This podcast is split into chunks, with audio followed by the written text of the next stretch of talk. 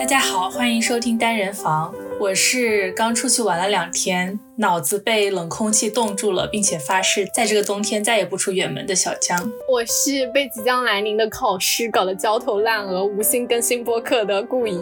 又到了一年一度的年终总结时刻，让我们来看一看我们过去这一年实现了什么，没有实现什么，有没有去年立下的 flag 今年被打脸的时刻。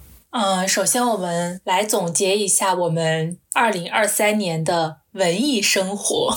我们可以来讲一讲我们今年读过的、印象最深刻的，然后也最想给。其他人推荐的书吧。首先，我来说一下我今年大体的阅读的情况吧。就是虽然我的书读的并不是很多，但是我感觉我读到了一些我很喜欢的作家。其中两个最喜欢、最喜欢作家就是安妮·埃尔诺和多丽丝·莱辛。多丽丝莱辛的书，我觉得它是比较符合我一贯的阅读习惯的，包括他怎么样去叙述故事，他写的主人公，然后他故事发生的背景等等，其实都是嗯我比较能连接得上的，因为我觉得我在过去读过这种，比如说写作风格或者是呃人物的这个形象的书，但是安妮埃尔诺的书，我觉得是对我来说是非常新奇的体验。他的书有一种非常非常强烈的自传感，你很难分得。清他到底是在他写他本人的真实的感受，是个纪传体，还是在写一本小说？然后我觉得一般来说，女作家可能会比较避讳这件事情，因为一旦你写的这个故事跟你本人比较贴合的时候，大众就无可避免的会把你和你的主人公联系在一起。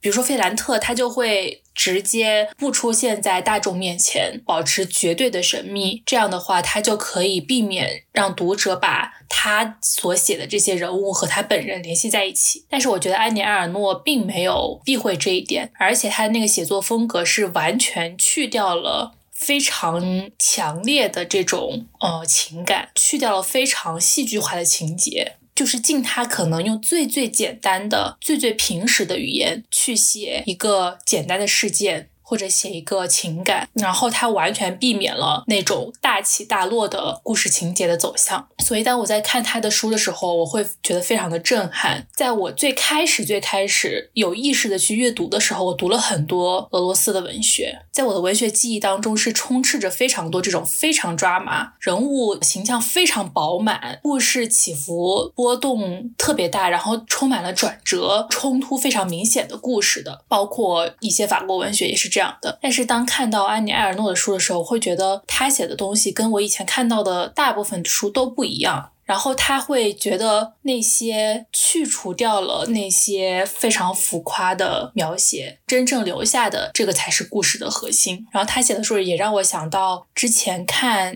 应该是张爱玲写的，他说我们现代人就是要先读到在书上读到大海，才能去看到大海。而小说真正的真谛是在于让石头显出它石头本身的样子，这个是我读安尼尔诺感觉最深的一点。包括他写这个一个女人的故事，我看的时候也是感慨万千，然后让我联想到了很多很多别的书，比如说看金爱烂写的他妈妈，包括看之前回归故里那个作者，他也写了他跟他父母之间的关系。包括我的天才女友，嗯，莱农跟他妈妈之间那种比较复杂的关系，他们这些主人公都是通过自己的努力挣脱了他们父母所属的阶级，然后再回过头来看他们自己父母的形象。我看的时候就会觉得，如果我能写书，如果我有这个能力，我有这个才华写书，我就会想写像安妮埃尔诺这样的书。我希望能用最简单的、最朴实的语言去写最深刻的情感。然后我不需要用任何的所谓的花言巧语、辞藻去烘托我的情感，我不需要。比如说像林奕涵写的“文学是巧言令色”，我觉得安妮埃尔诺就是用他的文学证明了文学可以不是巧言令色。我不需要用那些巧言令色去烘托我这个主人公或者是我这个作家有多么的伟大，我不需要。我只需要很简单、很简单的语言，很简单的一句话，我就能够打动读者的心，我就能够让读者跟我共情。听你讲的时候，我觉得，嗯，虽然嘴巴上说自己脑子被冻住了，但脑子还是挺好使的。其实安妮埃尔罗不是我常读的风格，也不是我特别喜欢的那种风格，但是我读的时候还是觉得很震撼，就那种很坦诚的自我剖白，很少你在别的作品里面能够读到。我今年的阅读就是没有一种没读到一本让我觉得巅峰体验的书，所以我就不知道有什么好讲的。但是去年年末的时候，我读了《地下室手记》，我当时读那本书的时候，我就是有那种巅峰体验的感觉，就是陀思妥耶夫斯基在《地下室手记》里面对于心理的那种坦诚，那种人性的矛盾。艾安尼·艾罗也是。读的时候就会觉得很震撼。我觉得作者必须要在作品里面百分之百的坦诚自己，得要把自己撕碎了，在你的作品里，你要绝对的诚实。我觉得，但凡你有一点不诚实，是很容易被看出来的；但凡有一点矫饰，有一点自我欺骗，是太容易被看出来了。小说的好呀，小说你坦诚了，但是你也不会觉得说是以我的嘴来说的，你是借人物之口来诉的，所以你会感觉到安全。但如果是以第一人称的口吻来写作，那就很容易读成是你。说到了我今年这个阅读，我觉得我现在。这个阅读真的是，就是搞得我有一点疲惫。前两年我因为量够大，我还是都有遇到我觉得比较好的作品的，但今年没有，没有读经典。然后现在有的书对于我来说有点太顺滑了。是谁跟我说？我觉得没有必要读经典，那些老白男写的东西没什么可看的。不是啊，那不是也有女的写的经典吗？我愿意重读女的。经典也分什么类型，好吧？就是像大仲马写的那个经典，我就真的读不下去，我对那个过敏。我是哪一年啊？去年还是前年的时候，我读了那个《基督山伯爵》，我就感觉我在看男频网文。当然，我我可以理解吧？嗯，我现在因为这种网文，它这个套路太多了，我已经看厌了。可能在那个时代。人家确实是开山鼻祖，破天荒的来一遭，但我就觉得写的好拖沓，又写的很长，我感觉可能是为了赚稿费吧。他们当年就那个时代，他们都是刊在报纸上连载的，就可以每一期每一期的赚稿费，所以我又感觉又有一点为了赚稿费注水的感觉。总而言之，就看得我挺累的，但我还是强撑着一百多章我把它看完了。所以这种经典，我就觉得完全没有必要重读。就是我还是愿意重读一些女的的经典。之前读到一个讲学习的，就说你学习，你要想进入心流，想要在学习中得到心流这种巅峰体验，你学的东西就必须要在一个合适的区间。如果太难，你就会学不动，你觉得很晦涩；如果太简单呢，你又会觉得。我很容易就掌握了，会犯困。你恰恰要在一个稍微超出你能力范围之外一点的那个知识，你学起来的时候，你最容易进入专注，进入心流。我现在就很难找到在这个水平的这个作品给自己读。我我也是这么感觉，就是我看书，我看这本书，我喜不喜欢？嗯，或者是这本书对我来说是不是一本好书，我会给它打比较高的分。很重要的原则是我读起来有没有一点障碍。这个书就是对我来说没有任何的障碍，我就会觉得那对我来说，我我不喜欢看这样的书。我看了之后没有给我留下什么东西，然后我也不会激发我很多别的思考。比如说有一些看有一些书的时候，我脑袋里面是有很多很多的想法的，但是看这种。完全在我经验阅读经验之内的书的话，我就会觉得没意思。嗯，你当时就会觉得说，只要你能吸取到一点东西，你就会觉得还不错。但是我觉得我我对待书就比较苛刻，就跟吸那个面条一样，一下就吸溜进去了，我就会觉得没意思。我想要有嚼劲的东西。我对书没有那么挑剔，因为摄取的。量太大了，我对它量大了之后，我不能要求每本书都这样，而且包括我还看很多侦探小说，那有的侦探小说它就写的很一般啊，我也不能每一本都。让我觉得这个轨迹特别特别精彩。看本格推理多的话，它经典的轨迹就那几样，看多了之后，我都很容易猜中凶手。但今今年也确实让我觉得有点疲惫了，可能是今年就是事情也比较多，花在其他的事情上的那种心力大了之后，我感觉我也变得有点挑剔。希望明年能够读到一些比较精彩的书吧，就明年拓展一下自己的阅读那个舒适区。我觉得我还是。经常在一些舒适区里面阅读，嗯，就明年可能多读一些大部头啊，或者是就稍微以前都不太读意识流的，就刚刚你讲的说读起来有一点点嗯晦涩啊，或者是有点难度的，我就想到了意识力小。意识流小说，我之前读那个钱亮亮的时候，白读那个送奶工那一本书的话，其实就会让我有一点那种感觉，它就是一本偏意识流的小说。我觉得那一本就有给我还比较好的阅读体验。嗯，所以感觉明年可以稍微挑战一些有难度的书，就让自己走出舒适区。嗯，而且我觉得可能也跟这两年出版的新书的那个类型比较雷同有关。这两年感感觉在我们的怎么说，我们的同温层当中，就是大家都在读韩国文学，读的特别多嘛。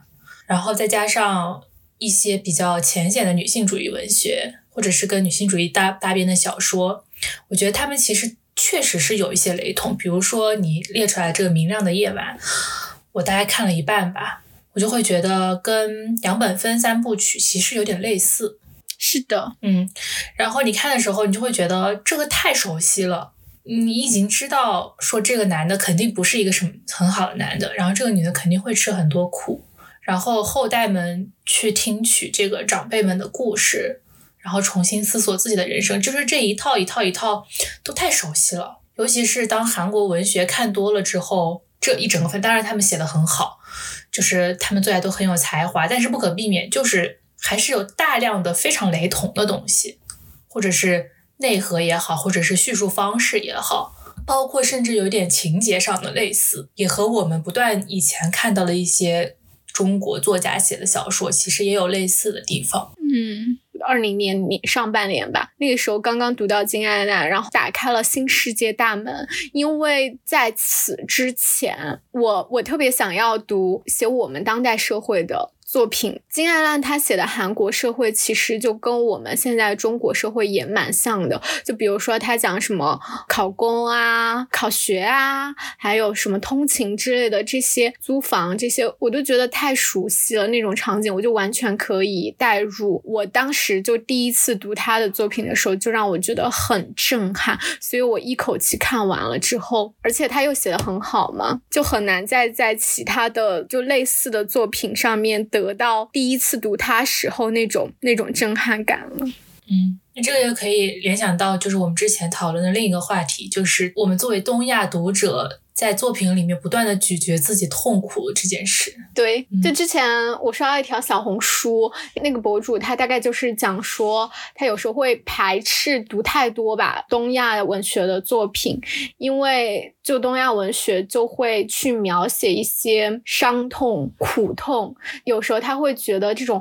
反复去咀嚼一些痛苦，并且把它写成文学。文学是追求美的吧？就你会就把那个痛苦转化成美，你就会形成一种念痛，嗯，不断去追求这个东西。你追求这种痛苦的美，你就会把自己陷入一种自怜，嗯，他会觉得这种念头是不必要的。其实日本那个物哀文化其实也是类似的，我感觉，比如说日本那些电影什么恋空啊什么，就感觉到最后人。死了是最美的，是美的极致。死亡是美的极致。我其实也会觉得说，你虽然你有一些，比如说对苦难的记录是好的，读它的时候，你也觉得那个作品确实是美的，是很震撼人心的。当然是有记录胜过没记录的。但是如果你只读这个范围类的书，去反复咀嚼那种痛苦，其实是确实是会上瘾，你就很难接着往下走，扩展你的世界吧。我感觉是有一点这样，嗯。就你给我发了那个小红书之后，我就在思考说，第一次读到金爱烂的小说的时候，我们是不是也是这个原因，我们才会这么喜欢金爱烂写的东西？我们今年不是说想聊。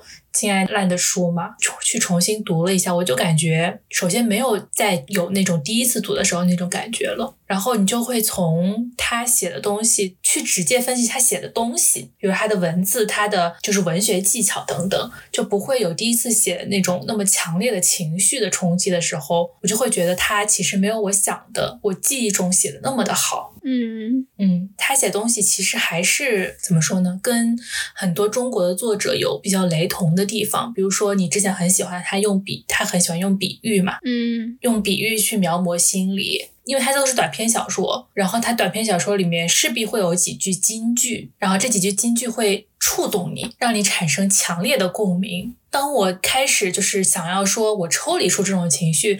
再去看他写的这些东西的时候，我就会觉得，哦，虽然可能看一篇两篇或者一本两本这样的书是可以的，但是长久来说，如果一个作家一直在用这样子的方式去写书的话，我觉得还是会有一点看腻。而且我觉得，其实如果用这样子的方式来写书的话，很容易江郎才尽。嗯，很多好的作家，他最开始他可能写书的时候身处的环境都比较困窘。嗯，对你，既然就是说我们聊天。的时候你就说文学是失败者的游戏嘛，因为你写书你写的好，你就可能变成名利双收，你就走向了成功。那你如果接着以这种方式来写，没有办法，你可能就没有你诗意时写的那么好了。嗯，所以你还是得有一些别的材料，不能反复咀嚼的同一种痛苦去写，就你所有的作品。嗯，而且你觉不觉得金爱烂他的书还是？基本上都是聚焦于个体，就像我之前跟你说，我希望我明年我们的播客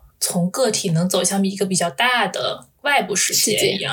就是接下来的书，就是它还是非常的聚焦于个体，个体的挫折，个体的不幸，个体的悲哀。但是这个就给我感觉有点像《寄生虫》这个电影。嗯，当然，它构建出了非常鲜明的阶级的区别，嗯，但是也止步于此了。那更加宏大的、更加结构性的东西，在他的书里面是体会不到的。嗯。但是我又觉得，在一个健康的、成熟的文化环境里面，这是可以被允许的。是，因为有足够多的创作者，你关注这，我关注那，我关注结构性的叙事，而你关注个体叙事。因为这个环境足够成熟、足够包容、量够多，所以我觉得这是没有必要，就是去苛苛责一个写作者，他要方方面面俱到的。嗯。而且就是当他可能创作力衰竭啊，止步于此的时候，他也会被市场淘汰，会被这个文化环境里面出来的新人掩盖掉。嗯，而且这也可以联系到我们说的女性的创作力。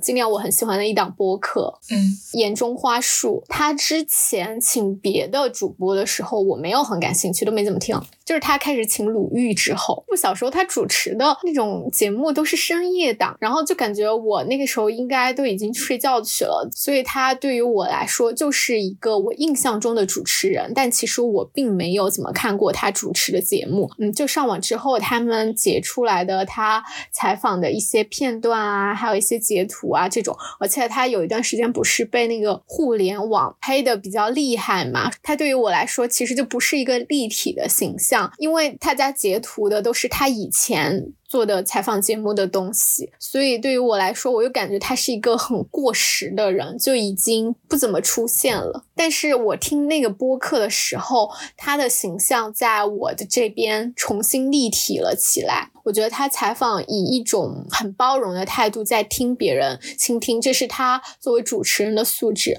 同时，他自己的表达也能看出来，他有很多自己的观点，他也有持续的在摄入一些。新的作品，就包括我还在看到他，就苹果那个播客上面有推荐鲁豫 推荐的播客，就一下子这个人物的形象在你面前鲜活了起来。曾经他好像就消失了一段时间，但他现在重新创作，你还觉得他很有生命力，我就觉得这个很好。嗯，包括今年柴静又重新出了。纪录片关于恐怖主义的嘛，就他纪录片这个内容到底做的怎么样，先不说，就是作为一个调查记者，他还能够有这样的决心。然后也愿意投入金钱、人力，然后时间去做这么一件事情，我都觉得很令人佩服。就这些可能跟我们不是同一代的这些女性创作者，你听她表达观点的时候，你可能不完全认同她的观点，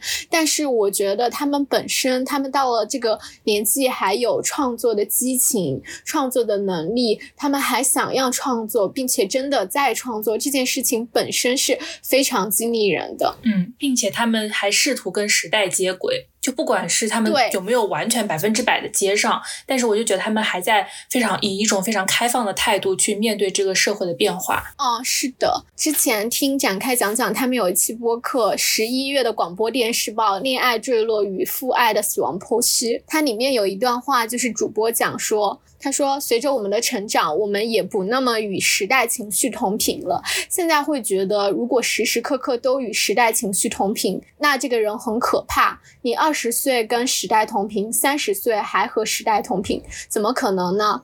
你如果做一个诚实的人，你就不可能时时刻刻与时代同频。你一定有一个时，一定有一个时刻跟他错位。你有可能又接上了，也有可能继续错下去，都有可能。但是最重要的是你诚。”实，而不是你一直想着去跟他同频。当你一直想着跟他同频的时候，你就完蛋了。我感觉这些女性创作者就是的，她们可能中间有一段时间就是不与时代同频的，但是她们现在出现在我们面前，说明她某些地方又接上了。嗯，这个让我想到一八年 Me Too 事件之后，刘瑜他发了一篇文章。讲说 Me Too 运动可能反而造成我我忘记具体的具体的内容是什么了，他就会说 Me Too 运动可能是损害了言论自由等等等等，然后他不喜欢这样子，就是这么敏感去呃让一个人社死，就因为他可能性骚扰什么。当时我真的觉得有一种破灭的感觉，就是我以前是很喜欢刘宇，他的书基本上我都看了，然后当时那一刻我就觉得。原来我这么尊敬的一个女性的学者，一个作家，她就这样子落后于时代了，落就是她就这样子不接受新的思想，我就会觉得好遗憾。但是我不知道她经过一八年到现在也五年了，我不知道她经过了这五年之后有没有思想上有没有转变。但是我又去年又听了她那个比较政治学嘛，她的那个在看理想上的那个讲座，我觉得她还是讲的很好。但是我不知道他现在对于女权主义、对于 Me Too 运动的看法又是什么。其实我还还是很想知道，他经过这些年有没有转变？看到这么多社会新闻，然后看到社会发生这么大的变化，包括经过了疫情这三年，他有没有对女权主义有新的思考？这还可以联系到我我们想讲的另外一个点，就是要学会自我表达。就不管是你崇拜你喜欢的人是学者也好，是作家也好，或者是你现在听到。某一个播客，你觉得你特别能跟这个主播共情，或者是你刷到某一条微博，你觉得天呐，他就是我的嘴替，就应该去出书，因为网上蛮多这种嘛，就是说嘴替啊出书可能只是开玩笑，但是我也有过这种阶段，就是在我最开始可能女性意识觉醒啊，然后还有一些别的意识开始醒来的时候，那个时候我。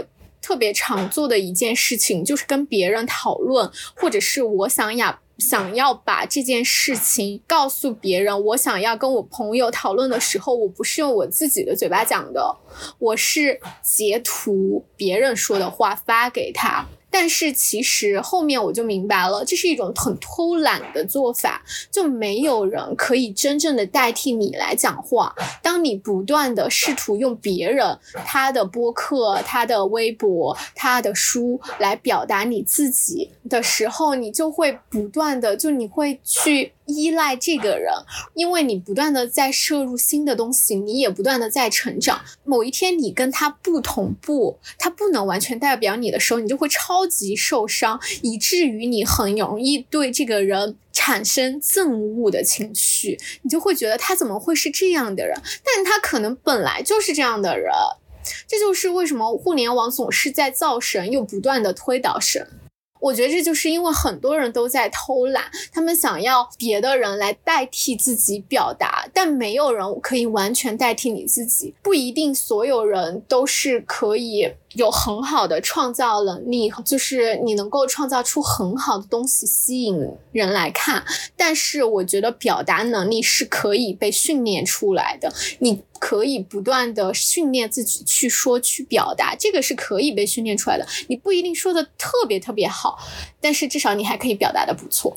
至少我是感觉我是这样的。二零年的时候，那段时间因为不太想有信息摄入的焦虑，以及那个时候感觉和朋友的关系也出现了一些变化，有一些矛盾吧。有的很多事情也没有找到合适的朋友跟我讨论。我此前我就是那种截微博图转发给别人的。那段时间我开始写日记了，每天都写，每天狂写五百一千字吧。我就感觉在那段时间里面，我开始真正的认识自己，并且学会了用自己的嘴巴来表达我自己，开始不再偷懒。所以我觉得你能够自己说自己的话，就能让你对很多东西祛魅，也减少依赖，也能更全面的看待。很多人，你不会苛责他一定要方方面面都做得好，嗯，对人会包容很多。就所谓的人人都是创作者，不一定是说让你去写什么小说、写什么文学作品、拍什么视频，不是的。所谓的创作，其实就是你要变成一个有创造力的人。所谓的创造力，就是你得有自己的东西。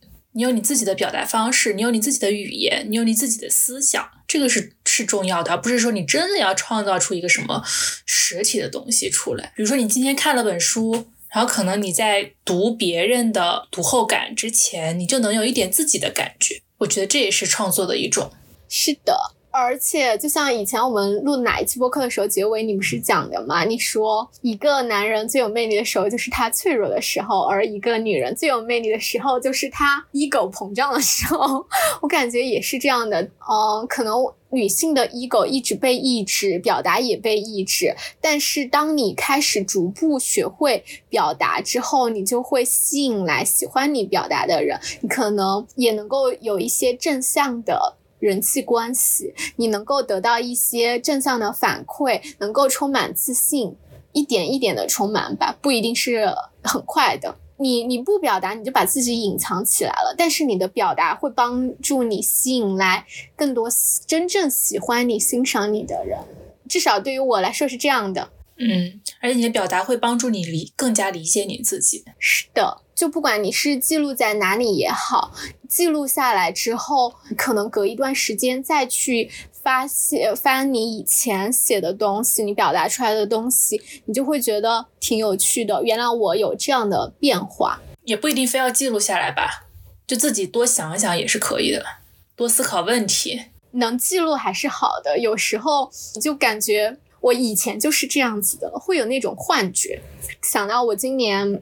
我觉得最受打动的一部电影吧，就是我看《至真理》就雪莉的纪录片，我就感觉它很好的提醒了我。因为现在你感觉这个女权这个观点好像在互联网上很流行，大家都是这样说的。但实际上，你看那个纪录片的时候，你你就会一下跳回到过去，你就发现啊，原来几年前这个世界还是这样的，他对女性还是如此的苛责。我不太懂哈，但是有人说什么叫叫弱传播理论。就是说，呃，一个观点，它如果在互联网上声量越大，可能它在现实生活中，它这种观点、这种立场反而是越弱的。我不一，我不知道这个在传播学上对不对，但是我觉得其实是有道理的。我感觉很多时候，大家拼命在网上强调很多东西，反而是因为我们现实生活中这样的观点、这样的空间太逼仄了。我觉得那个纪录片就是很好的提醒了我，以前也不是这样的，现实生活中可能绝大部分时候也不是这样的，所以它有可能会以后会变得更好，但是也不必要就因为自己走的比较前面有优越感变得傲慢。我看那个纪录片的时候哇哇哭，而且我觉得他是真的有试图当个人。只是当时的环境不允许。其实我觉得现在的现在的环境也没有很好的允许人当个人，就是当一个活生生的人，有缺点有优点。嗯，还是大家都是在很苛责的对待人，尤其是对待女性。你既想要她展示出生命力，想要她是一个活生生的人，从同时你又不允许她犯错，怎么可能呢？当她。把他有生命力的那一面展示出来，他一定是有瑕疵的，没有人是光洁无瑕的。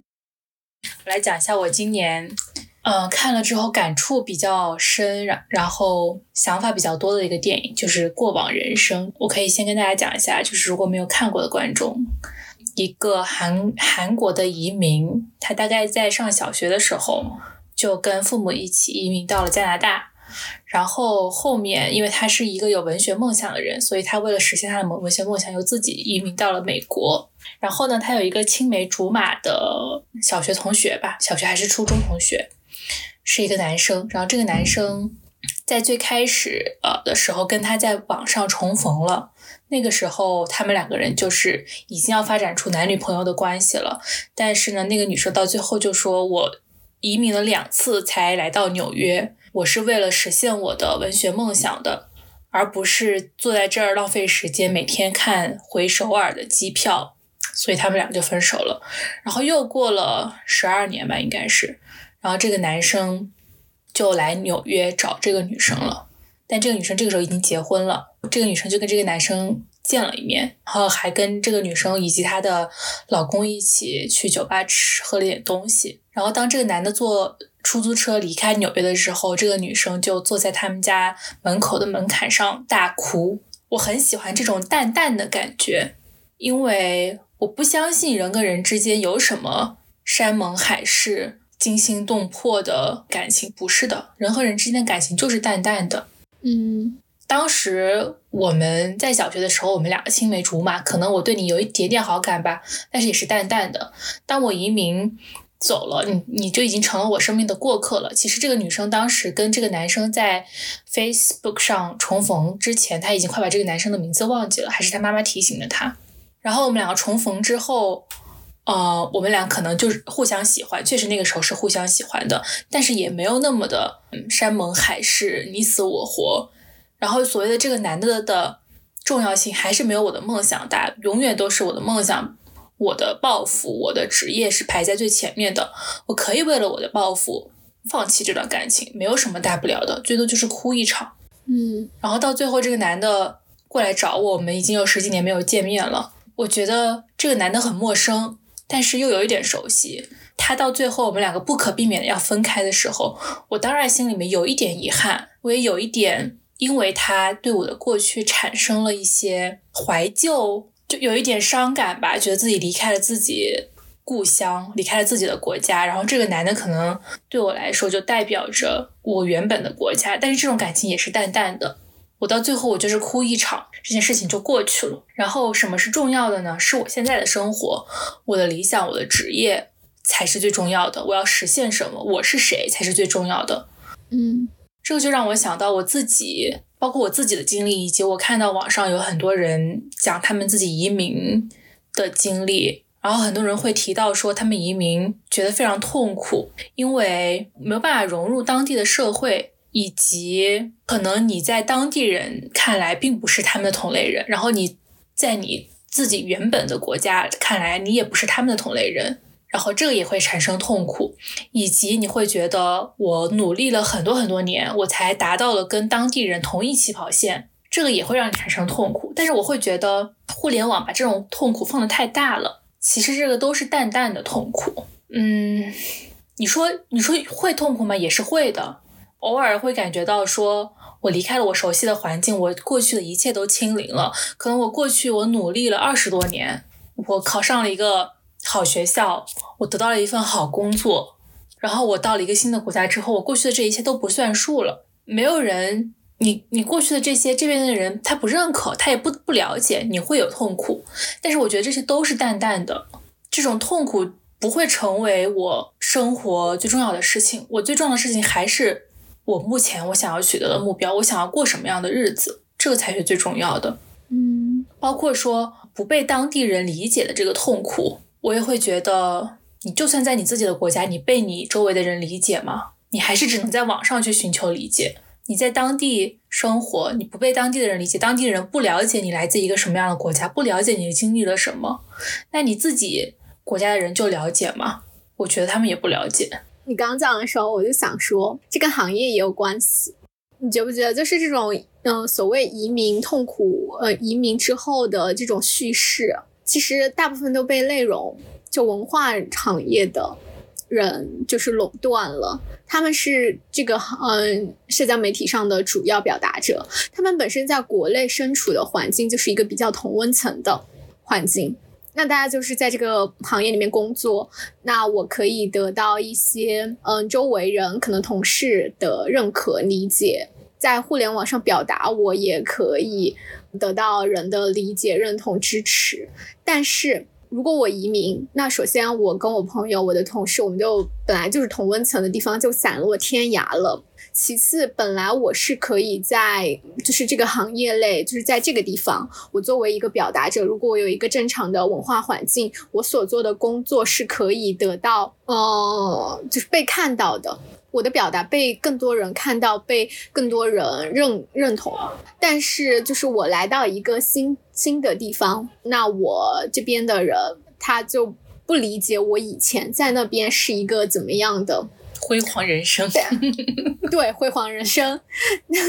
但我们俩，我们俩本来就不是这个行业的人，我们俩本来工作也不是这一行的，对吧？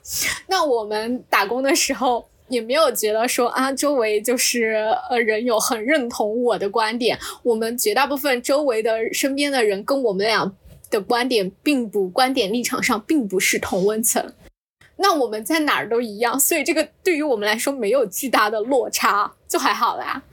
而且我觉得，对于绝大部分人来说，就是大家大家也不是文化行业的人来说，那我们可能就是并没有对这件事情有多失落，但是我们就非得听别人就这个行业人讲怎么失落。嗯，而且我觉得很多文化化行业的人啊，其实他们都在过一种主流的人生，就是。你的声音已经被我们听到了，你有这么多的粉丝，然后你就是在这个你自己所在的行业已经是比较靠前的了，然后你还觉得自己是一个非主流，你生活在一个你在这个社会是一个边缘人，就是大家会把自己描述成一个弱者，描述成一个非主流的人群，以此来显现，可能显示自己的与众不同，博取更多的同情。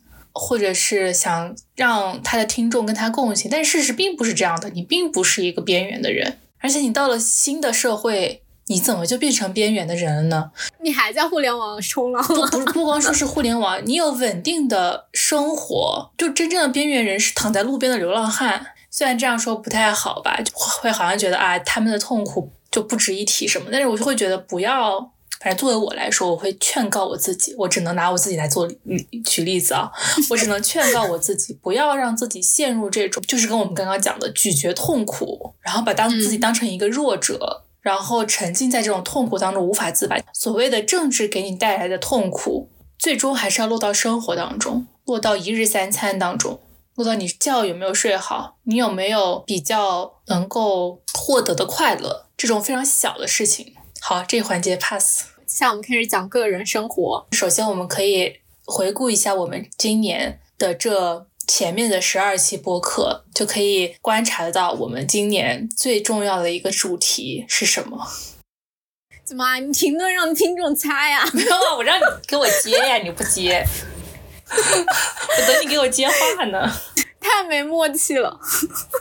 嗯，回顾我们今年。我觉得我们两个人做的播客，其实就是完全就是记录、反馈我们自己最真实的生活。然后我们录什么播客，也完全是我们在生活当中在思考什么问题，有什么困惑，我们就会录什么播客。所以回顾我们今年录的这十二期播客，就能看就不难看得出来，我们今年真的是会被各种关系困扰，然后在各种关系当中缠斗，包括跟朋友的关系，我我们跟爹。然后我还讲了我跟我弟，然后最重头的就是我们和我们的妈妈，所以可以说，嗯，今年关系是我们两个人共同的一个重要的关键词。嗯嗯，你来讲一下你今年对于所谓的人际关系的感触，最大的感触是什么？讲一个今年的，这这能算小小的成就吗？其实也不太算，但是就是我们家庭关系里面一个小小的变化，就是今年外公外婆这个词从我们家消失了，就我现在会叫我妈妈的爸爸妈妈叫爷爷奶奶，而且他们现在都是欣然接受。在这件事情上，我妈适应的比我还好，因为我一时有的时候还会改不过来，就是。会忘记我已经改口了这件事情，但是我妈适应的很快。嗯，每次跟我讲话就是你的爷爷爷爷奶奶怎么样怎么样之类的，她适应的很快，而且我感觉她对这件事情是有点开心的。而且我会在家里面的饭桌上面讲惯性权的事情，就是我在饭桌上讲的时候，我奶奶说，她说就想就你还能改了，你能就是一直以来都是这样的，呃，你就能改了。我还没讲话，我妈就接了，她说说不定从他们这一代人，经理会真的开始改。还有一个是跟家人聊天内容的变化吧。就以前啊，我们家里面就比如说我妈妈就会老想要催我干嘛干嘛，干这干那，然后她就会不断的就跟我聊天的时候不断的盘问我很多问题啊，你的人际关系啊，你的工作啊，你的之类的，你就感觉每次跟她讲话就是像在被审问。就搞得我特别烦，我就特别怕跟我妈讲话，也特别烦跟我妈讲话。这两年吧，就是慢慢的，我觉得她有很大的变化了。就她现在，她会主动跟我讲工作，然后讲她听来的八卦什么之类的，就会跟我分享，就不再是一直 盘问我这啊那啊之类的，也是很大的改变。这样我们的关系融洽很多，舒服很多。而且她现在有时候，她甚至我讲我的事情讲多了，她会嫌我话多，她说你能不能。就是我要讲，你不要打断我。我觉得是很好的进步。回来这几个月也没有跟家里面，虽然还是有吵架了，但是没有太多的矛盾。比起以前的家庭关系，有了很大的进步。而且我觉得我妈妈也有很大的改变。我妈以前是一个超级爱翻旧账的人，嗯，而且他会一直喋喋不休，就跟我吵完架之后，他非得要追着我练。但现在他能够跟我吵完一架，比较心平气和的，立刻跳到下一个话题。我觉得很吃惊，甚至我都没有习惯。他跟我妹也是，他跟我妹打电话，他跟我妹就是有一个问题，他们俩是有矛盾的，差一点就要吵起来了。我妹说，她都感觉那个火花要溅出来了。结果我妈自己主动跳过了这个话题，转到了下一个话题，他们两个就聊得很开心。我觉得也是我妈的一个进步吧。嗯，总体来说，我的觉得我的家庭关系有很大的改善，我觉得还蛮开心的。你讲讲你的家庭关系和人际关系吧。我觉得我对关系很厌倦，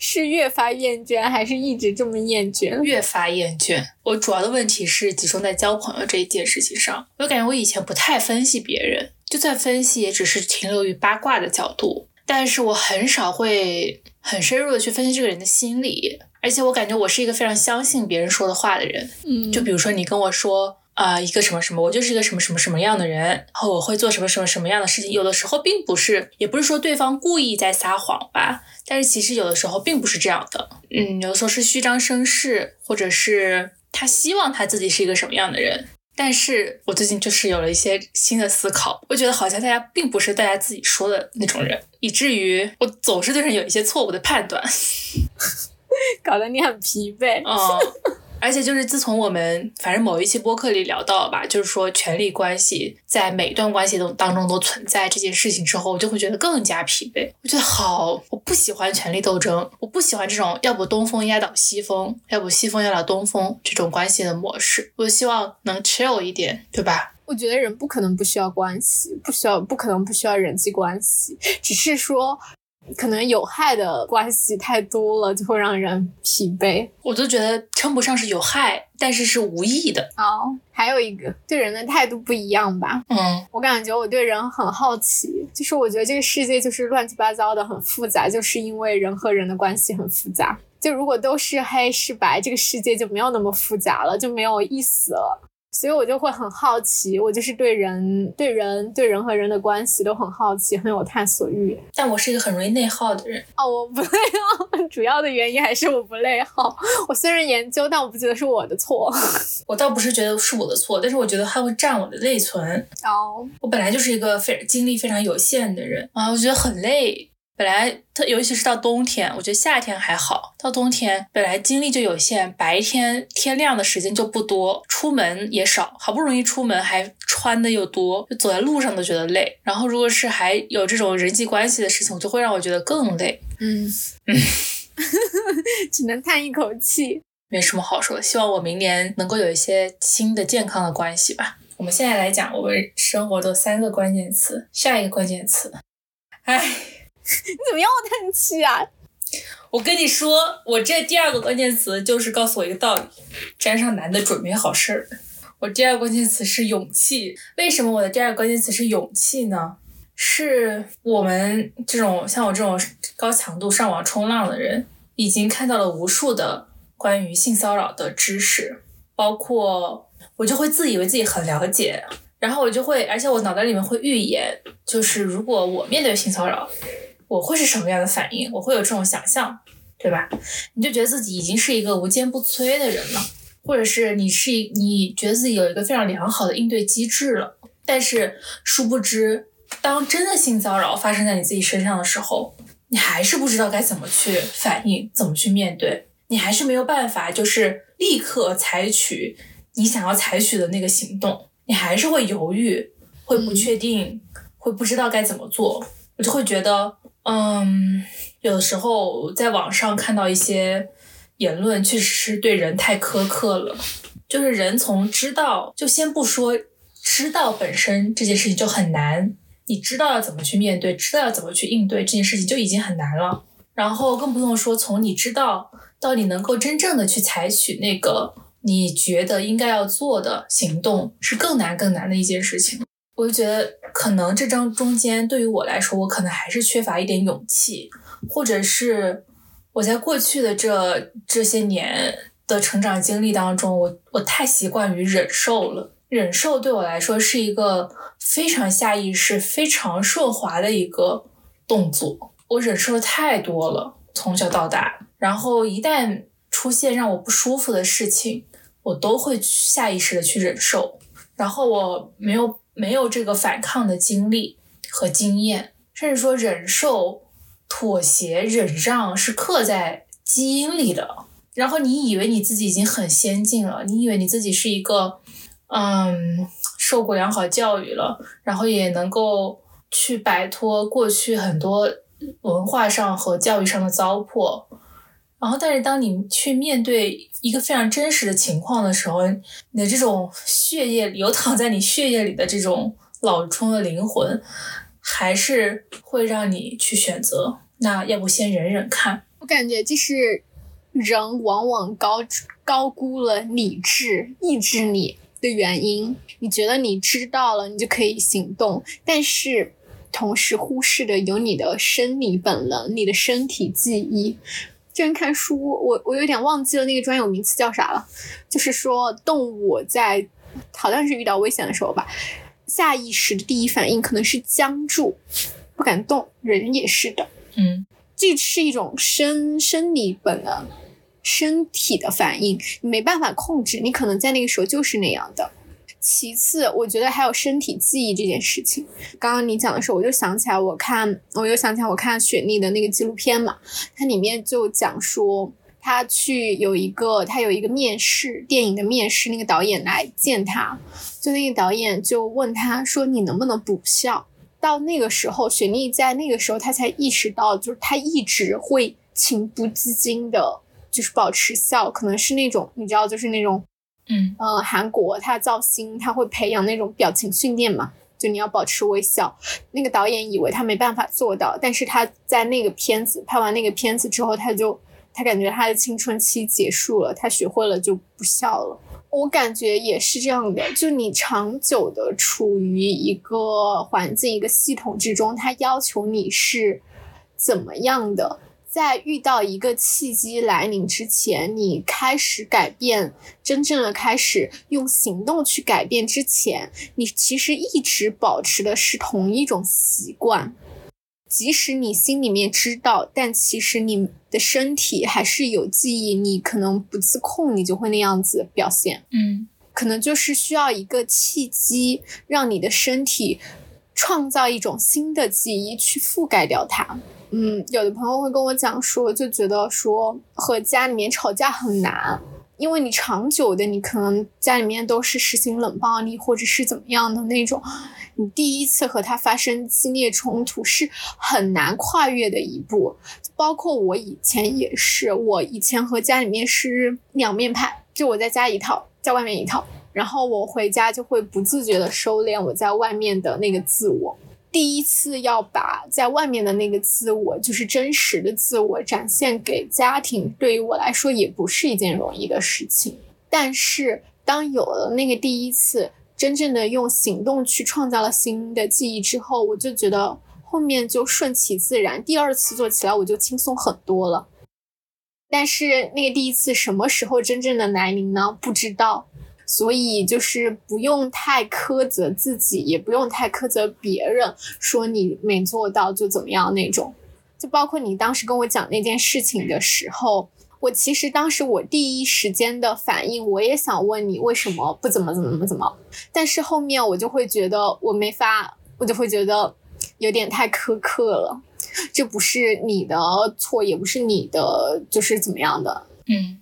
我也觉得我自己笑的太多了，就每次见到一个新的新的人，不认识的人的时候，我总是要笑一笑。我就在想，为什么要笑呢？嗯，不由自主想表现自己和善友善的一面，所以我决定我明天要少笑一点，不想再给好颜色别人看了，尤其是陌生人，尤其是陌生男的。嗯，好，那我的第二个关键词是改变。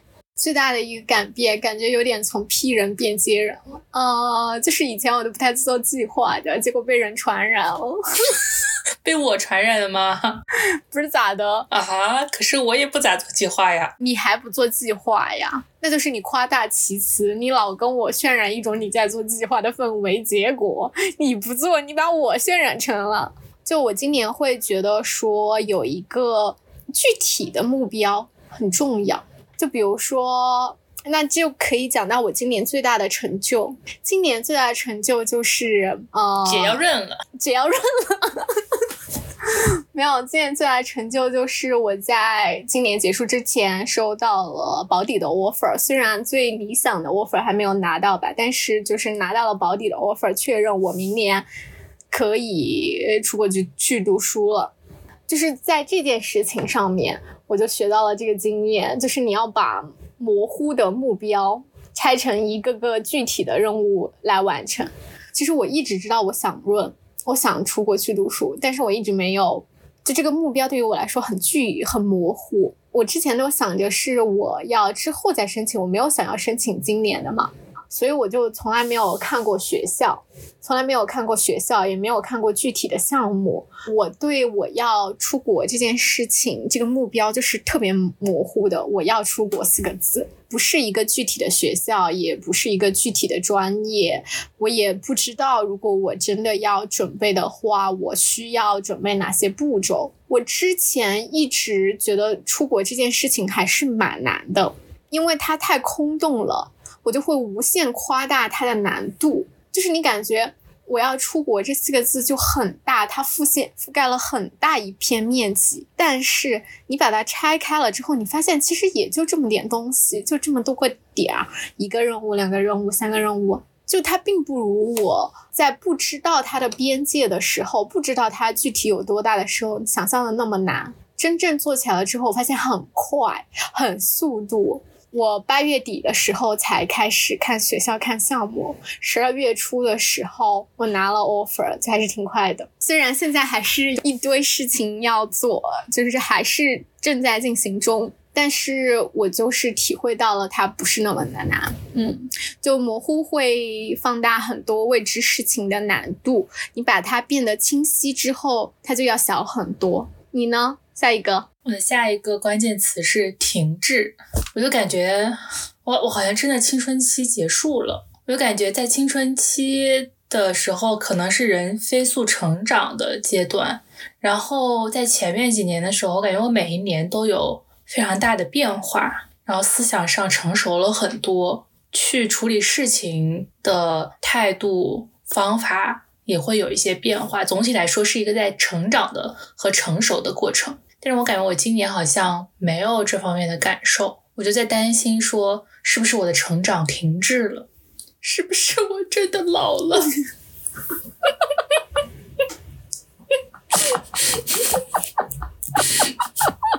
我跟你说，你这听到了，别人会想打你。为什么？三十岁都不到，还很年轻，好吧？那为什么我不成长了呢？我的成长在哪里？这是什么？人家说的是进步，就是上台阶，嗯，对吧？就是你非得你要在那个嗯台阶面上走一段之后，你才能上新的台阶。你现在就在面上走走呗，你可能之前就是跨台阶跨的比较快，上的比较快，现在就是这一这一阶的这个平面有点大，还在那儿走呢。学如逆水行舟，不进则退。你停在那儿不动，同龄人都往前走，你相当于就退步了。我的天呐，那同那同龄人同龄人都去结婚生子了，这进步你想要吗？这不叫进步。唉，希望自己还能够有所成长吧。我觉得可能需要一点新的东西、新的刺激、新的突破，在明年。希望我明年能找到一个新的、不同的方向，看看自己能不能有一些成长。我觉得过去的这些年，每一年每一年都有变化。包括说以前心里面很在意的事情，后面就慢慢变得不在意了；或者是以前觉得很自卑的东西，后面也不再自卑了。然后人很明显一年比一年自信，然后一年比一年舒坦，嗯，一年比一年更打开自己。但我今年就是没有这个感觉，那只能说明你现在变得已经相当不错了，进步空间小了。对吧？这是件好事。我要进步。我表扬你，你还好上哦。我要进步。好吧，说你的第三个关键词吧。第三个关键词是欲望吧。不知道咋说，就是以前我在这个地方，我其实挺难想象一种我以我以后会过着怎样的生活的。就是你会目睹身边绝大多数人都是去很早的就结婚生子了，尤其是今年，他们不是说明年是寡妇年吗？就明年是寡妇年，然后结果今年就超多结婚的异性恋，真是为了结婚啥理由都想得出来。然后今年就超级多结婚领证的，虽然我也。不想要去结婚生子干嘛干嘛的，但是我就会有一种啊，别人都迈进了人生的下一个阶段，就至少说吧，他们虽然这个东西我不想要，但是你就会觉得他们好像是迈进了人生的下一个阶段。那我的下一个阶段是什么呢？我要在哪儿找到他呢？我就会有一种很迷茫的感觉，而且因为我不想要这件事情，在这个地方我就很难想象。我要朝哪儿去找到我的方向？我的人生的下一个阶段，我过着怎样的生活？就你感觉很受限，空间很逼仄，感觉处处都有一种走走两步就到墙壁的感觉了，不知道该朝哪儿走。之前前段时间，我和我有一个朋友聊天嘛，因为他最近就是工作会让他觉得很痛苦，他就跟我说，他说我感觉你好像就没有。嗯，我的这种心情一样。他说，我感觉你就不需要从工作中获得价值感和成就感。他问我是不是工作就是一件赚钱的事情。其实我是这样子的，但是我后面要仔细想他这个话，我就想我是不是真的是这样子的呢？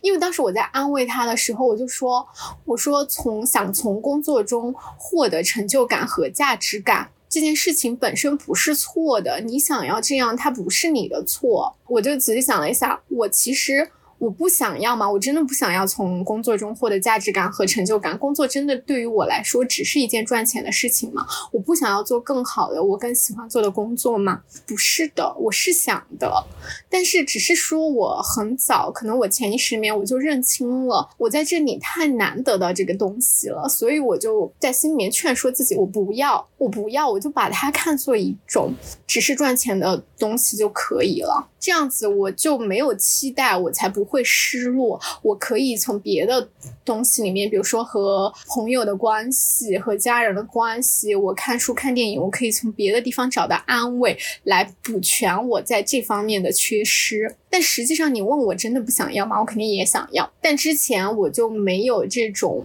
就被抑制了嘛。但是随着我申请这件事情开始了，我就会强烈的感觉。到自己生长出来了很多欲望，嗯，我现在拿到的 offer 不是我特别想要读的专业，就是如果我真的去读这个专业的话，我感觉我可能不会很强烈的喜欢它，我未来也可能也是做着一份对于我来说只是赚钱的工作，但是我另外有我强烈的想要读的专业，我现在就会有那种。欲望，我很强烈，我就想要去读这个，并且我未来就想从事与它相关的工作，而且我还觉得我努力这个愿望是可以达成的。我就感觉我伴随这个过程生长出来很多很多我想要的东西，就包括我随着我想着我能够成功的走出去第一步，那我是不是以后也可以换国家？走出出走的第二步，去越来越多的地方，我就感觉我伴随这一整个过程，就我的世界更打开了，更广阔了。之后，我就生长出了特别多我想要的东西。我就不想要再被困在一个地方，劝说我放弃一些，劝说自己放弃一些我原本想要、渴望的东西。我所以我觉得我今年的关键词有一个就是欲望。以前的欲望只是被压抑了。对我刚讲了我今年的成就事件，你讲你自己的。我的成就事件是我今年找了三份工作，就找了三次实习，并且都找到了，而且是在目前网络上不是都说加拿大找工地狱找工模式，但是我还是找了三份工作，而且还有反正各种各样的面试吧。然后我就会觉得，确实就像你刚刚说的，人要用一个新的经验去覆盖旧的经验。我在最开始第一次去找工作的时候，我是特别特别不情愿的。就本来你说我简历也准备好了，然后反正我东西都准备好了，我只要去投就可以了。但是我就是不愿意去投，然后一直拖着，一直拖着，一直拖着，一直拖到最后，最后，最后才找到了第一份工作。我一开始在找第一份工作的时候，把这件事情想的特别的痛苦，我就感觉好像是不是激起了我以前找工作的那些回忆，以及激起了我以前工作的一些回忆。让我不想去面对这个痛苦，然后当我真正去克服，就不得不硬着头皮上，然后不得不去面对这份痛苦，然后从中获得了新的经验的时候，我就感觉好像，嗯，这个痛苦好像就减轻了。获得了新的经验之后，我就不再感到畏惧了。以前做这件事情的时候，就总是拖延，一直要拖到最后的最后，我才会去找这个工作。现在我就会感觉好像我更加主动一点了，嗯，也不那么害怕了。哦，这个是真的，就包括我申请的过程也是嘛。就是以前你知道，在这个地方你跟官僚机构打交道特别特别痛苦，所以我潜意识里面我就会排斥跟官方机构打交道这件事情。就因为我中间申请的时候，其实材料有让我补交嘛，我当时就非常的烦躁，因为在这个地方。搞不到合适的材料，就意味着我要花别的就是时间，就是想要备选的方案去弥补。我当时第一次没有要到对的材料的时候，我就真的很崩溃，而且当时好像也跟我妈吵架了。我就是试试赶试，我就特别崩溃，我不是还哭了一场。后面就是很崩溃的时候，我还是想了办法，我就想再尝试一下。结果后面就柳暗花明，就后面还是弄到了手了嘛。就感觉就好多事情，可能再坚持一下，可能就找到新的办法来解决了，就没有那么崩溃了。就第二次我材料有问题的时候，我就没有第一次的时候崩溃了，我就会冷静一点，想一想我还有没有别的办法去解决它。嗯，个人生活我们还有哪些没讲？可以讲讲消费的变化。你今年不是有消费的一大变化吗？我觉得今年最大的成就，倒还都还不是我找到。三个工作这件事情，而是我坚持记了一年一整年的账。在我记账之前，我每次都是一边花钱一边难受，我会觉得 我怎么又花了这么多钱，然后也不知道自己花了多少钱，就觉得自己花了很多，一边花一边难受，一边花一边难受。然后今年我开始记账了之后，我就会觉得，首先我没有我自己想的花了那么多。其次，就算我花了很多，但我心里有数，我花了到底花了多少？我花的这个钱，我到底承不承受得起？事实证明我承受得起，所以就有一种一切尽在掌握之中的感觉。然后我就会觉得，让我花钱变得舒服了很多。我知道还可以花多少，然后我知道哪些是必要的花费，哪些是给我可以给我带来快乐，然后我也可以去花的。嗯。而且记账这件事情本身也让你很快乐，就是之前我说的，我说我说记账这件事情对于小江来说就是满足他的性癖，终极性癖。他真的是在记账这件事情上精益求精，精心挑选他觉得最棒的 app。我之前找了一个 Notion 的记账模板，他还嫌不够好，他觉得 Notion 的那个 database 就记账不是很好用，他要用 Excel，精益求精，他觉得 Excel 记得更好。嗯，你有 VLOOKUP，然后你可以两张不同的表 cross check，然后看看你自己的账有没有平。真的是满足了你的性癖，精神高潮了，在记记账这件事情上得到了。我今年今年消费就是我想拥抱极简主义了，我。主要是我想到明年我要跨国搬家，因为我之前是住在自己家的房子里面的，我就总是想着啊，我住自己家，那我买多一点东西放着也不是不可以，就有好多也不是说用不上，但是就是可以不要那么多的东西。结果我现在就是想到我明年要搬家，我从今年就开始头痛。我觉得。今年你的这个消费好像转变是挺大的，你之前还跟我还还跟我争过呢，就啊我买点东西又怎么了？嗯，买点自己好看的东西摆在那儿我高兴。不说了，都是血泪，还浪费钱。明年明年搬家的时候，我就会想要倒出我脑子里面的水了。而且今年还有一个感受就是钱真的很重要啊，这个真的是很重要，真的得存钱，而且千万不能假清高，觉得自己没想着要挣钱。就是钱就是重要，而而且就不能真的不能乱花钱，就是越是在经济下行的时候，越是要屏住，不要说啊，反正经济下行啊，大家一起完蛋吧，我想花就花，不是这样的，是还是得存钱。嗯，钱会带给人底气，抗风险能力高。嗯，但是我读书距你找工作还好远，这怎么赚钱呢？大家都给我们播客评论点赞，让我们红一把，让我们成功接上广告。不说赚多了，就赚点赚点小钱吧，让我出去旅个游啥的，我也挺高兴的。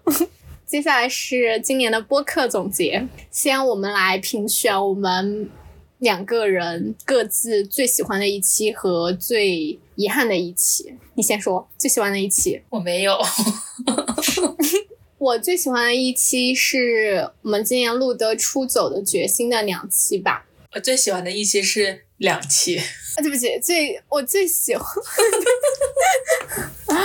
我今年最喜欢的是两期吧，就初九的决心的两期，因为这两期很直接的推动了我自己的申请。呃，我们第一期不是跟小 Q 录的嘛？其实当时我在录那期播客之前，我一直跟小江说的，我打算申请明年的项目，我今年都不打算要申请的。我今年给自己的目标就是，我今年只要考出来雅思就好了。嗯，但是虽然之前就跟小 Q 是朋友了，也知道他在韩国很多年，但是在录那期节目之前，我是不知道他嗯去韩国之前的故事的。嗯。当时第一次听到他讲去韩国之前他的故事，就觉得很受鼓舞，还是有一点震惊的，觉得他很有勇气。然后当时我们录的时候，小张也在那边讲我，他就不知道我在犹豫什么。就如果再拖，可能不确定性也很高，会有别的事情出现。明明现在就其实是具备要走的条件的，那干嘛不现在就做了呢？我当时真的被骂了，我录播课的时候真的被骂了，后只不过后面我剪掉了。我记得那期结尾我还说了一句，我还留了一句，我说怎么又骂我呀？就是你骂了我。弄完那一期，我就确实我自己想了一下，我就不知道自己在拖什么，就明明是具备要出走的条件的，那我干嘛迟迟不做呢？如果我不做，就又要拖那么久的时间了。我觉得有的时候。你身边有一个人推你一把，点醒你一把，是还是挺重要的，而且也挺幸运的。我当时是有一下被点醒的感觉。录完的那天晚上。我就开始在小红书看项目，就筛选了一遍我感兴趣的、我能够升的。然后当时大体看了一下，半夜我就给小江说我要升啥啥啥。第二天我就打开电脑就开始看学校的要求条件，什么时候开始啊之类的。我们那期播客是八月底录的嘛，九月的时候我就去搞七搞八搞材料了，十月的时候就递了申请，就还是挺快的整个动作。我觉得就是你真的行动起来，其实整个进程。还是蛮快的，而且对于我来说，我也不知道是我比较幸运还是干嘛的，反正我相对来说，我觉得这个过程对于我来说是顺利的。后面录第二期的时候是和小江的同学录嘛，就是和团团录。那个时候我已经在进入一个申请的过程了，整个我还是有一点焦虑的，因为 offer 没下来之前，我整个人都是很焦虑的，就不确定能不能走，能不能升档，而且对整个走了之后又会有什么样的问题，我也有很多不确定和焦虑。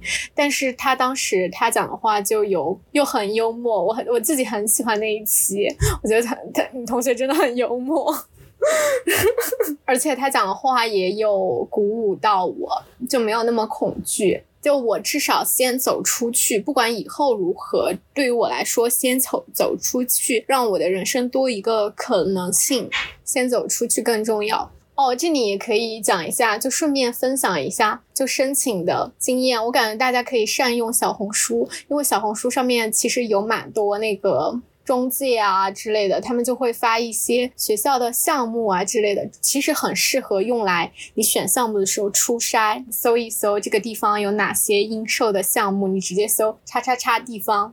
叉叉叉国家应售项目，但是小红书上面有些中介，它的那个信息是不准确的，所以它只适合你用来做初筛。你看清楚哪一个专业，你觉得你可以适合，而且大体的条件你符合，你就去学校的官网看详细的信息。小红书上面可能是出错的，而且学校官网上他们一般都会有联系方式。不明白、没看懂的地方，你可以写邮件，我都拿 Chat GPT 写的。又礼貌又快速，你给他说中文，他就给你写一封很礼貌的英文邮件出来，你发给他。然后你不懂的地方你就咨询，直接去咨询学校就好了。其实不是必要要找中介的，而且就像我们之前说的一样，其实申请应该算整个过程里面最简单的一步吧。你自己做又省钱，如果这点难度你都承受不了，那你肯定就是留学也有很多别心的问题要处理。你可以一遍一遍确认你是不是真的要走。我感觉对于我来说就是这样子的，嗯，反正我就是做的过程中，我有一种我都做到这了，那我肯定是要走的。但如果你在整个过程中有犹豫有退缩，那可能就是表明你可能决心就没有那么坚定。那你也可以慎重考虑一下你这个决定。嗯，最遗憾的一期，你先讲吧。最遗憾一期，我觉得是卡尔维诺那一期。嗯，其实我觉得我们两个人一直都很想聊书，因为我们两个人都还算是比较爱看书吧。但是那段时间我是在干啥？反正我觉得准备的很不充分。然后我觉得本来是应该要在录那期之前就把卡尔维诺的大部分书都看一遍，以及当时我很想看那个他写那本《为什么读经典》，以及可能还有一些他本人延深的一些知识，比如说。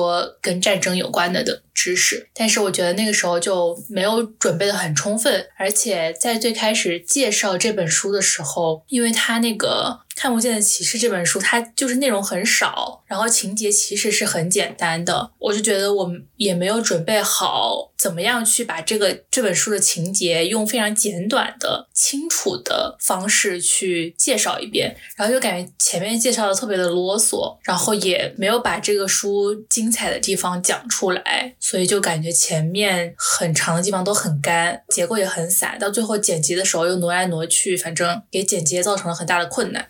嗯，我比较遗憾的是一帆那一期吧，能直接说吗？感觉还是对男的太客气了，也不是说就要多不客气吧，就是感觉有蛮多地方，我们事后写修漏词的时候也有说，就感觉很多地方其实我们可以再进一步追追问的，但是就停在那里了，没有追问。但有的时候吧，你跟男的对话，你就算追问，他没有更深的东西给你了，但是他没有给到你和你没有进一步追问，这是两回事啊。嗯。确实，我当时就是觉得说，因为是我去邀请的一帆，我就觉得我应该表现的要更礼貌一些，更客气一些。嗯，我就在等，我就在等 小江发言，我就在等小江提问，小江去做出那个追问。啊，但是小江那天他就是录的时候，他刚睡醒，他脑子是糊的。然后他又等着我再说，没默契，只能说两个人默契。而且这也是证明了我们没有提前准备好。我觉得我们两个人就太有的时候就是太随性了，这样不好，还是得要好好准备。对吧？就是准备好之后，就咱们就可以分工明确嘛，就是提前说好你要一个什么角色，我要是什么角色，这样子在说的时候就会比较有组织。你每一期录播课前，你都说要 那我大部分时候我还是努力了呀。那你说卡尔维诺那一期，我努没努力？你出走的决心那一期，请我同学那一期，你说提纲还没有写，我告诉你，一切尽在掌握之中。姐心里面有 章程，我是不是也做到了？前面的我不记得了。嗯，好，那总结一下我们今年你觉得做的好地方吗。做的好的地方，对于我来说，第一件事情是，我觉得我小小的实现了我年初给自己定的目标。我年初的时候给自己定了一个目标，就是我不想再要再跟别人比较了。嗯在最开始录播课，我觉得去年二零二二二年，我们在刚开始录播课的时候，我还是很在意，会去听每一期自己表现的好不好，然后这一期谁说的比较好一点，谁说的比较不好一点，然后哪部分谁说的更好，哪部分谁说的更不好，我会下意识的会有这样子的判断。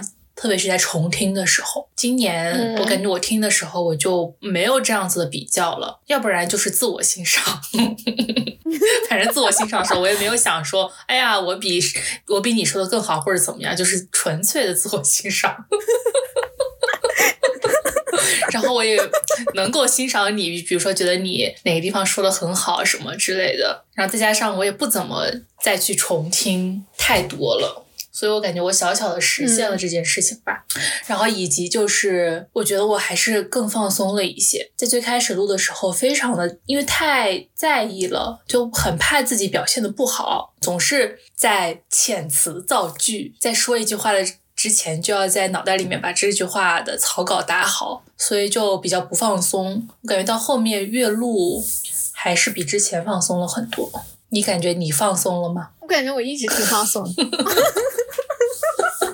我感觉勉强算我们实现了去年的 flag。去年我们说要月更，今年我们一共加上这即将更新这一期，一年更了十三期吧，应该是平摊下来算月更。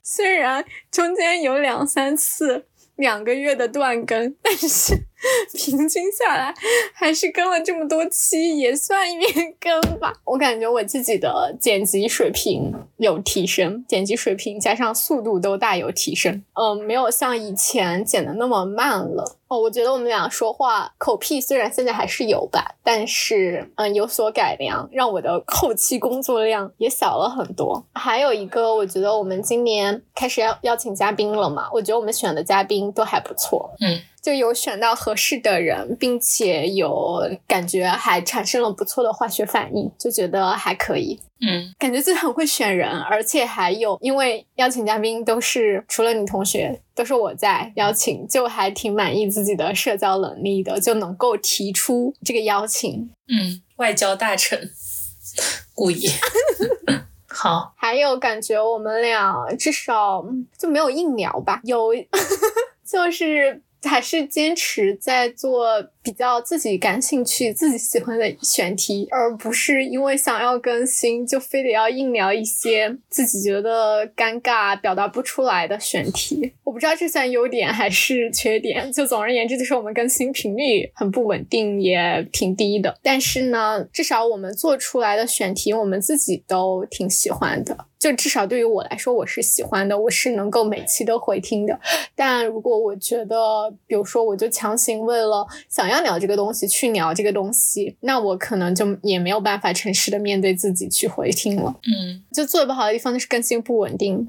嗯，还有我觉得我的剪辑速度也很不稳定，有的时候剪得很快，什么两三天就剪完了；有的时候就是拖延，要拖半个月才剪。就其实我真的开始剪了之后是很快的，但有时候就是就一直拖着不剪，就非得要拖一阵子才开始做，这个地方需要改进。还有就是我们和嘉宾录的时候，提问能力，原谅自己吧，又不是记者，没有接受过 专业的采访训练。学习新的一年，学习一下鲁迅，呃，不，鲁豫。好的，真的吗？我不信。就感觉提问的能力还是有待加强。嗯嗯，还有就是讲故事的能力，我们俩其实，在表达观点的时候，我觉得还蛮有自己想法的。但是我们俩在讲事情的时候，两个人都会讲得很干，而且会有点啰嗦。我们俩讲故事的能力有有待加强。嗯嗯，刚刚讲的遗憾那一期，就有时候缺少一点冒犯人的勇气。虽然听我们播客的有些朋友跟我讲，觉得我们还是算很直接、敢于冒犯人的了，但是对于自己来说，还是觉得有点不满意，就可能心里面想到了，但是没说出口，所以对于我们来说，还是有一点遗憾的。还有一个是，这个也不算做不好的地方吧，这就是没办法，就属于是缺乏素材，这个是。生活环境所限，没办法，今年生活就是没抓嘛，很 平静，就缺乏素材，就没选题了。这个也不能怪我们自己吧，这就是生活所逼啊，生活所迫。只能在网络上认识一些爪马，在网络的村口嗑瓜子，听一下别人怎么说。这什么梗啊？这个网络 不知道，瞎说。接下来可以讲一讲，就做了一年多播客了吧？感觉对自己产生了哪些影响？就对自己的个人生活吧。我觉得首先第一点就是给自己无处发泄的表达欲找了一个出口，不然以以前一天恨不得发十几条微博，在微博上点评时事，什么我都要关心一下，什么我都要说两句，然后什么事儿我都要发表一下意见。现在我都不发，不怎么发微博了。现在发不出来，嗯，发不出来是发不出来，就是我可以有别的地方去表达自自我了。我感觉是记录的更多了吧？我感觉我有点懒，我不是每天都想着写日记的，而且也不是每天都有那么东西可以写的，就感觉没有一个写日记的习惯。因为如果你还处处处在一个成长的阶段。你很快，你这个人发生了变化，你就忘记了你之前想些什么了。以前会观察很多，看很多，想一些有的没的，但是就很少做记录，转瞬即逝，后面就忘了。我觉得播客就记录了自己的一些想法的变化，觉得还蛮有趣的。现在做的时间不太长，但是我觉得在如果坚持做做下去，再过几年，人的成长变化更大，回来听应该就觉得挺有意思的。嗯，我现在有点后悔把我的微博都删掉了。我也很后悔把自己的 QQ 空间清空了，但是你不是没办法坦诚的面对自己，那你回看不得尴尬死？是我，我就是因为觉得尴尬才把它全部删掉的。嗯，那这播客咋办？我不能把播客删了吧？从此以后，我练我练一个新的声线，播客里一个声线，生活里另外一个声线，把我的虚拟生活和我的现实生活分开。我觉得做播客的好处就是你可以和人，就不管是和李还是和我们请来的嘉宾嘛，你可以和人就一个话题有更深入的聊天。我感觉你在别的地方其实很难得到这种机会，如果你不是在什么文化行业，他们本来就做这一行的。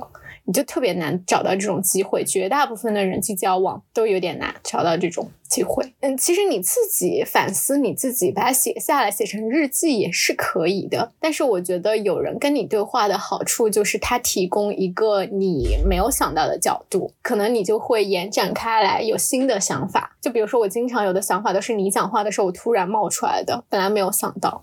我觉得播客还有一个好处就是录播课就是有潜在的听众嘛，相当于你有一点相当于是在公众演讲。然后在这个不断的训练的过程中，我就说话越来越放松。我觉得这个对我找工作面试也是有一定的帮助的。虽然找工作面试可能之前还是会很紧张，但是在自我介绍说完之后，我大概就能够克服掉这种紧张的情绪，然后我也能在面试的过程当中，也不能叫侃侃而谈吧。但是就会很放松的表现自己，然后有的时候讲点小幽默，逗对方一笑，这样子。嗯，还有一个就是我之前发小红书我也讲过，就是我听那个不把天聊死他们有一期讲不把天聊死，他们有做公众号嘛，就他们就是平同时并行两件事，我感觉我们也是的，就是我们的现实生活和我们的播客同时并行，这是两条线，就有一个主线和副副副线，你同时进行的时候，比如说现实生活中。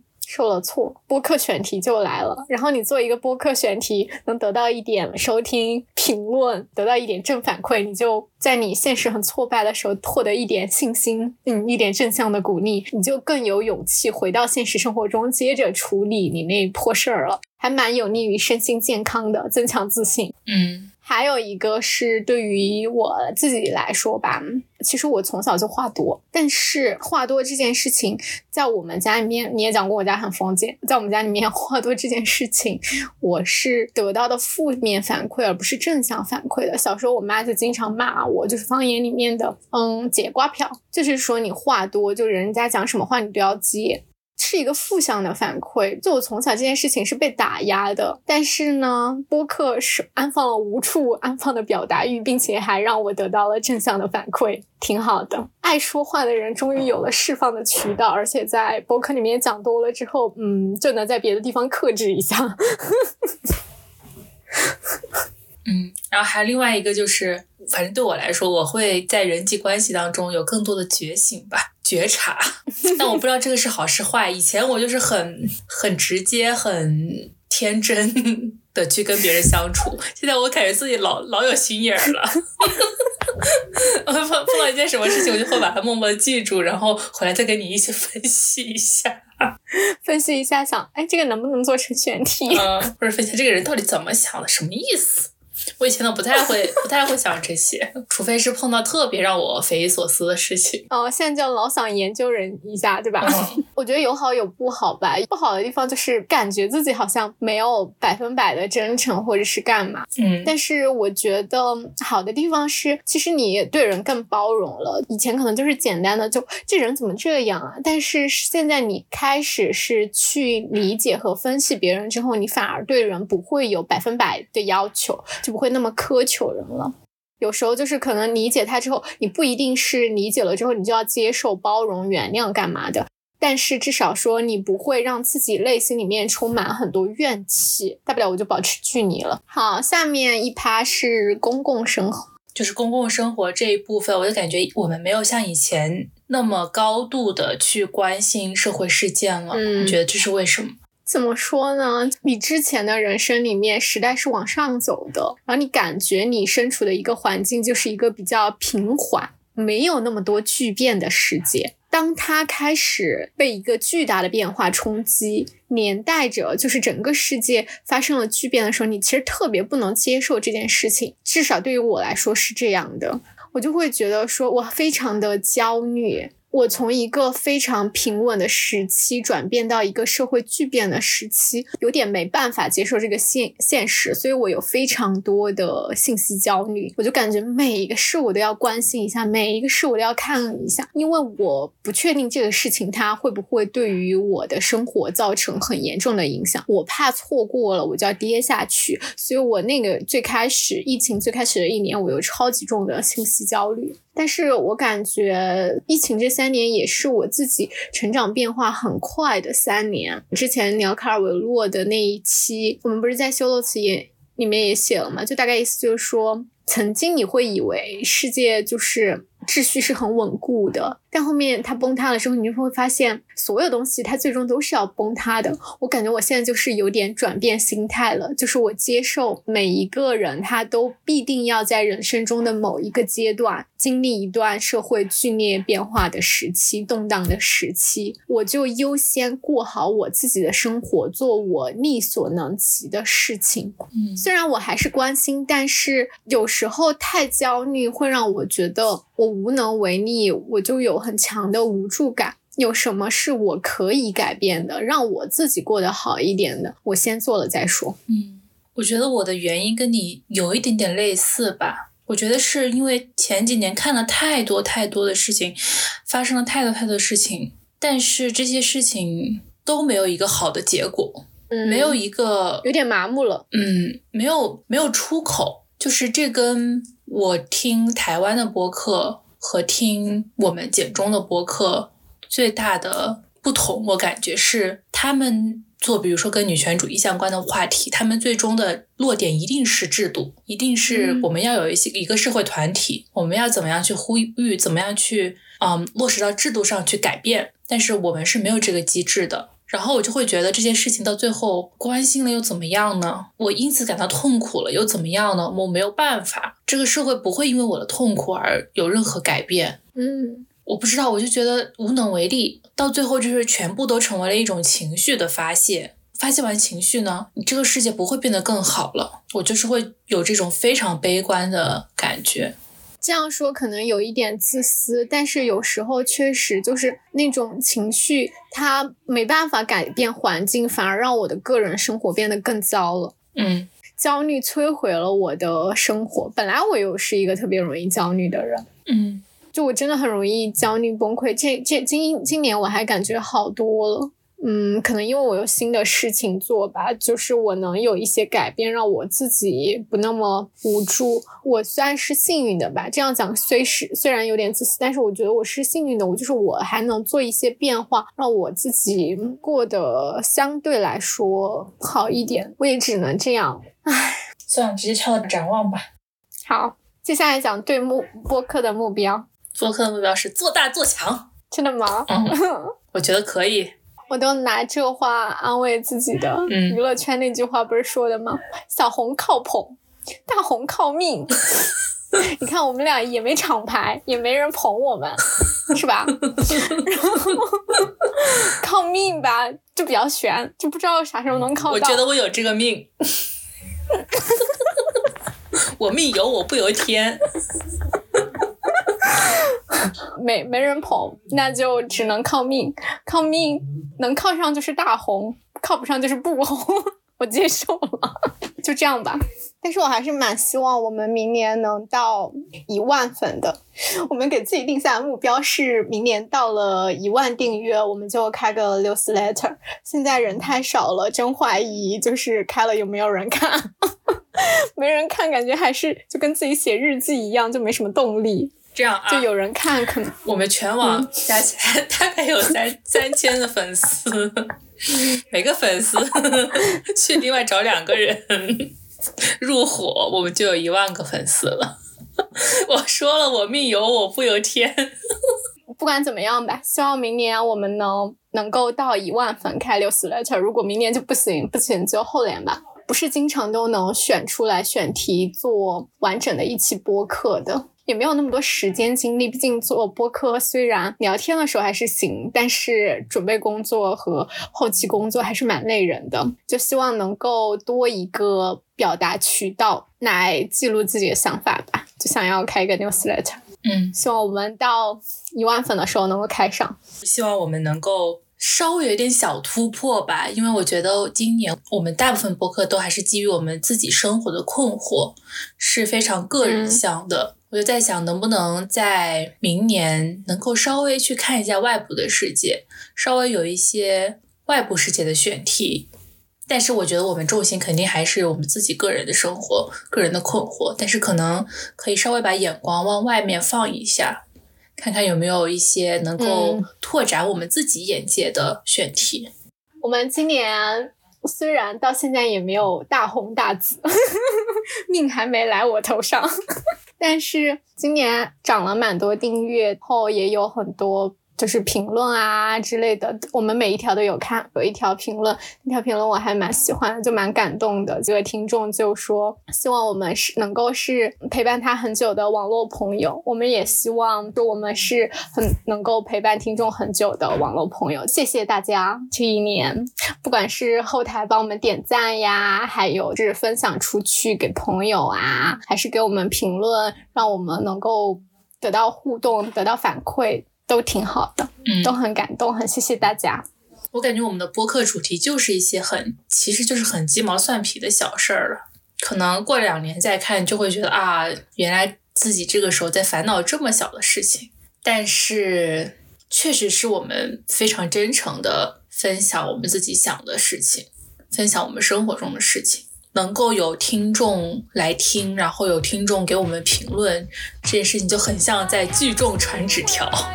我们很喜欢看听众给我们的评论。哦，Spotify 现在也可以评论了，然后也可以去 Apple 上面给我们评评论，也可以在我们的 show notes 里面找到我们的邮箱，给我们发邮件都可以的。可以给我给我们去苹果播客评一下分，现在苹果播客分好低呀、是谁？就是你发那个小红书，是谁在恶评？嗯。最后结束就是我们最近改了播客简介，你可以来读一下，我们就这样结束吧。单人房是两个总是发现问题、常常过度反省的女的主持的节目。我们分享挫败，希望有相同挫败的朋友不要感到气馁。我们也分享困惑，希望有同样困惑的朋友不会孤单。对我们而言，生活就是不断的整理乱成一团又一团的毛线。当某一天终于找到一个线头，这团毛线就会被顺利的解开。而在此之前，我们需要的只是不停止去寻找。好的，月更句号。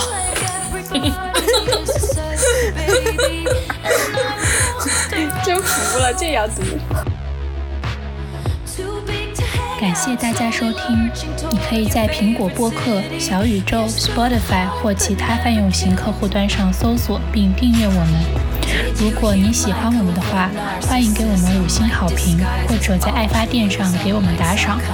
如果你有想要和我们聊或者想听我们聊的话题，也欢迎你给我们的邮箱 justalongroom@gmail.com 来信。我们下期再会，拜拜。